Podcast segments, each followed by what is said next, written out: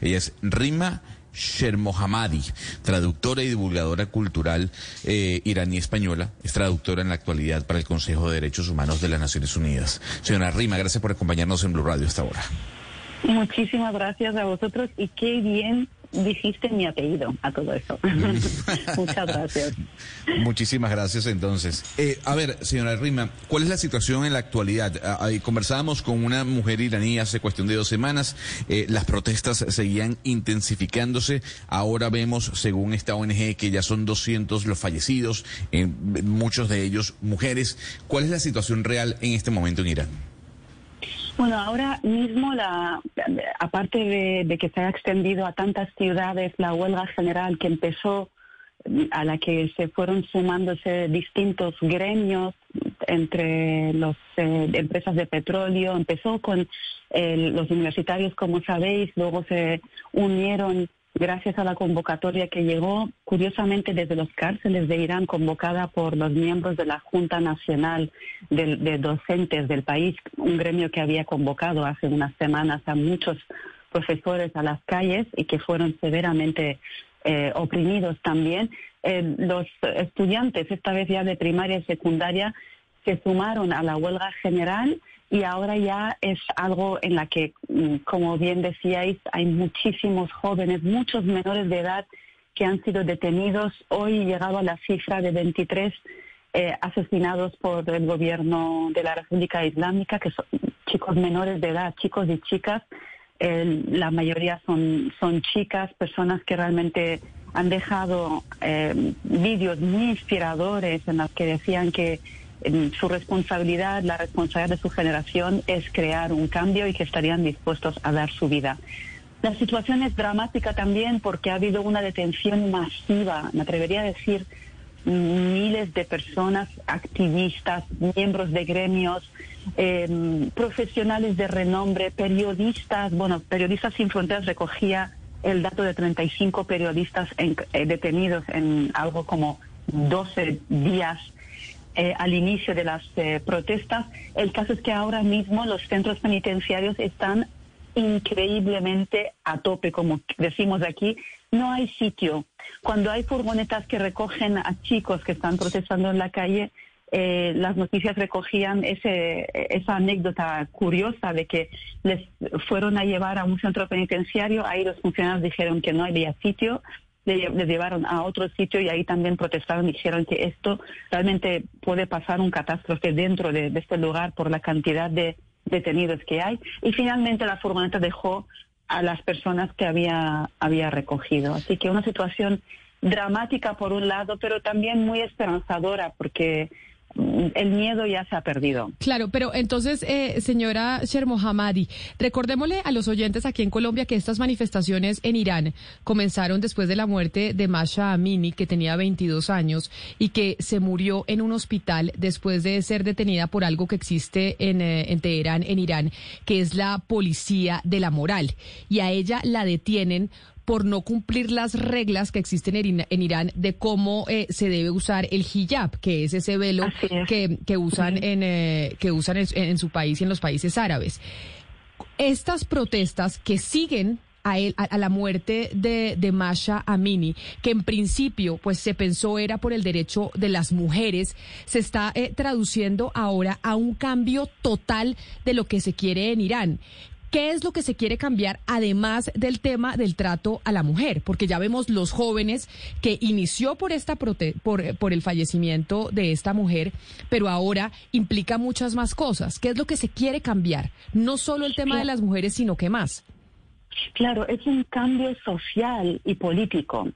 En realidad, cuando dentro de una sociedad se aprueban leyes al inicio de la revolución que discriminan el 50% de la población en todos los momentos vitales de ese 50%, que son las mujeres, ya sea desde el momento de su formación, su vestimenta, eh, qué sé yo, cuando se forma, se prepara y es una persona muy importante dentro de la sociedad, tiene que pedir un consentimiento para poder hacer un viaje, solamente por ser mujer.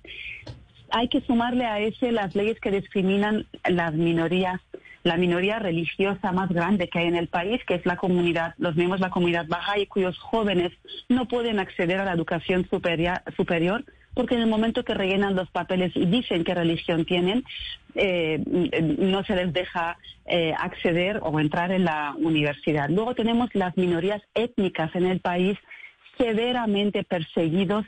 Cualquier eh, kurdo o iraní de origen árabe o comentabais la población en sí está en Baluchistán, una zona de mucha riqueza natural del país, sus ciudadanos cualquier activismo que hagan eh, en, una, en un juicio de cinco minutos pueden tener condenas de 15, 20 años y en algunos casos de pena de muerte porque se les, se les acusa de tráfico. Entonces vemos cómo los distintos grupos que deberían gozar de unos derechos sociales, eh, el, el sistema está creado para oprimirles. Entonces, por mucho que han tratado de entrar en diálogo con, el gobierno iraní, de hacer un cambio, no ha sido posible. Han tratado de protestar, tampoco han, sido mm, oprimidos y detenidos. Han tratado de escribir los periodistas criticando esa situación social muy dramática, fueron detenidos y encarcelados. Entonces, llega un momento en la que la sociedad explota. Porque ¿qué es lo que busca una sociedad? Pues busca unas leyes que protegen a sus ciudadanos y busca la prosperidad, pero en todos los sentidos.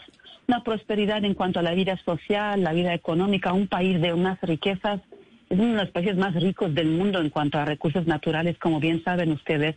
La reserva natural de gas natural es la primera en el mundo y, sin embargo, la gran parte de su población vive por debajo del umbral de la pobreza.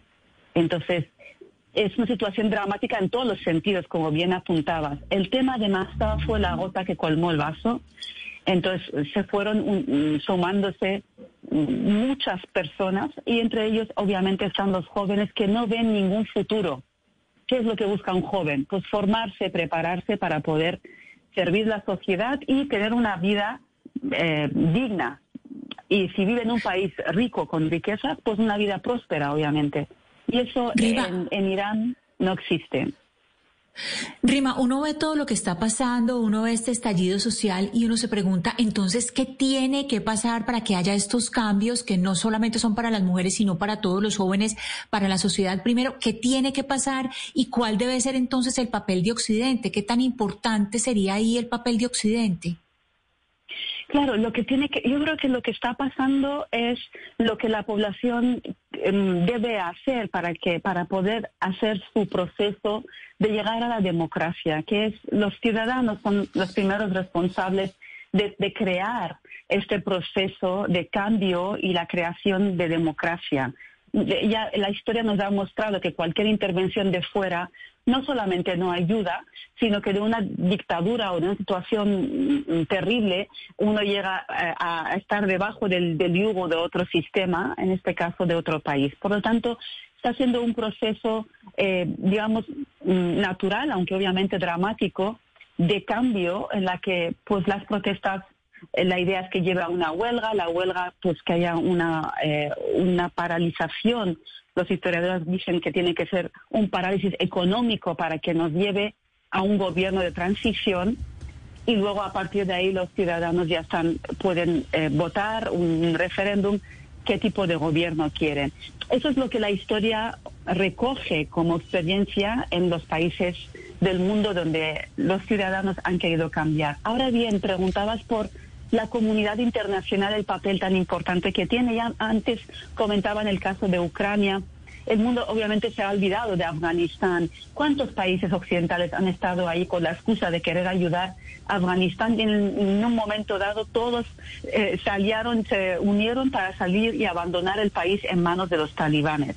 Esos son momentos muy dramáticos en la historia de la humanidad y hasta que todos no lo vivamos como algo que está pasando en nuestra propia casa, creo que no va a llegar ese cambio. Pero eh, ahí estamos, intentando entender, entender qué es lo que nos toca hacer como personas.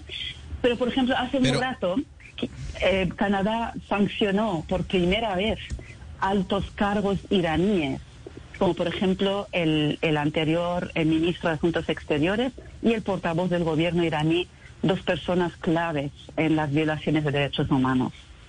Claro, pero ahí, ahí queda la duda de qué va a pasar en Irán. Y se lo pregunto por qué. Porque el Ayatollah Ali Khamenei dijo, sí, es una pena lo ocurrido con Masha, lo que ocurrió con el asesinato. No obstante, no hay ningún detenido hasta el momento por ese vil asesinato. Pero dijo que las protestas son infundadas por Estados Unidos y por Israel. Eh, que de alguna otra forma, lo que ahí estaría diciendo el Ayatollah es que no está reconociendo lo que está pasando en Irán. Entonces, ¿cómo producir un cambio cuando ni siquiera el líder supremo iraní está reconociendo que las protestas son dadas por mujeres y jóvenes a raíz de ese fallecimiento. Claro, es que en realidad lo que los iraníes están diciendo en la calle es que a él no le reconocen como, como líder, ni siquiera como ciudadano iraní. O la gente en la calle lo que está diciendo es que eh, usted no va, no va a ser quien va a decir qué es lo que está pasando, porque en realidad estamos en la calle para que usted no exista, ni el régimen o el, el sistema que han creado ustedes hace 40 años. Con lo cual, eh, eso nos lleva a la idea de, de lo que se está gritando en las calles de Irán, que es un cambio de régimen.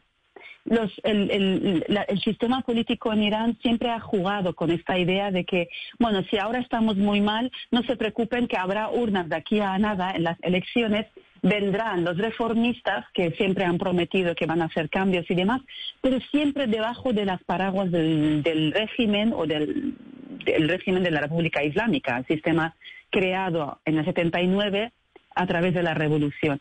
Pero ahora ya los iraníes ya no creen eso porque en tres elecciones han creído que el que se postulaba como candidato reformista iba a crear este cambio y los informes de Amnistía Internacional y muchas otras organizaciones, como bien decíais al principio, recogen el mayor número de ejecutados, por ejemplo, eh, el mayor número de casos de violación de derechos humanos justamente bajo el mandato de los reformistas.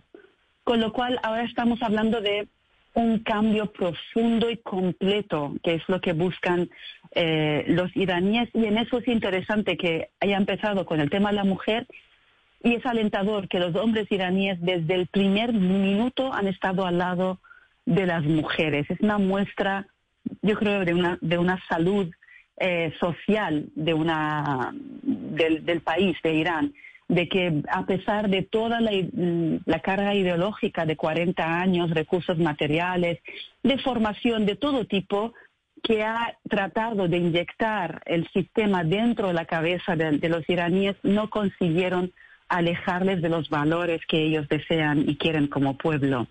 Y por eso es interesante cuando se habla de jóvenes de 14, 15 años que están retando todo un régimen que muchos países vecinos no se han atrevido nunca a parar de los pies, pues mm, muestra realmente la valentía que tienen porque ha habido mm, formación constante, eh, restricción en las calles para que esos jóvenes piensen según el régimen, pero no han podido hacerlo. Eh, yo creo que nos muestra también el poder que hay, ¿no? De, este grupo, de, esa población en nuestras sociedades, también en Colombia, en España, ¿no? Donde los adolescentes se les ve como una generación o un grupo de edad como perdidos en las redes sociales. Y el ejemplo de Irán muestra que no es así siempre. No hay que verlos así, sino que hay que creer en el potencial que tienen cuando ellos quieren pues, hacer un cambio. Y vamos a ver qué cambio logran los jóvenes en Irán, precisamente con estas manifestaciones que llevan más de tres semanas. Señora Rima Shermohamidi, mil gracias por estar con nosotros hoy aquí en Mañanas Blue. Un placer y feliz tarde allá en España. Muchísimas gracias a vosotros. Un placer conversar con ustedes. Feliz día.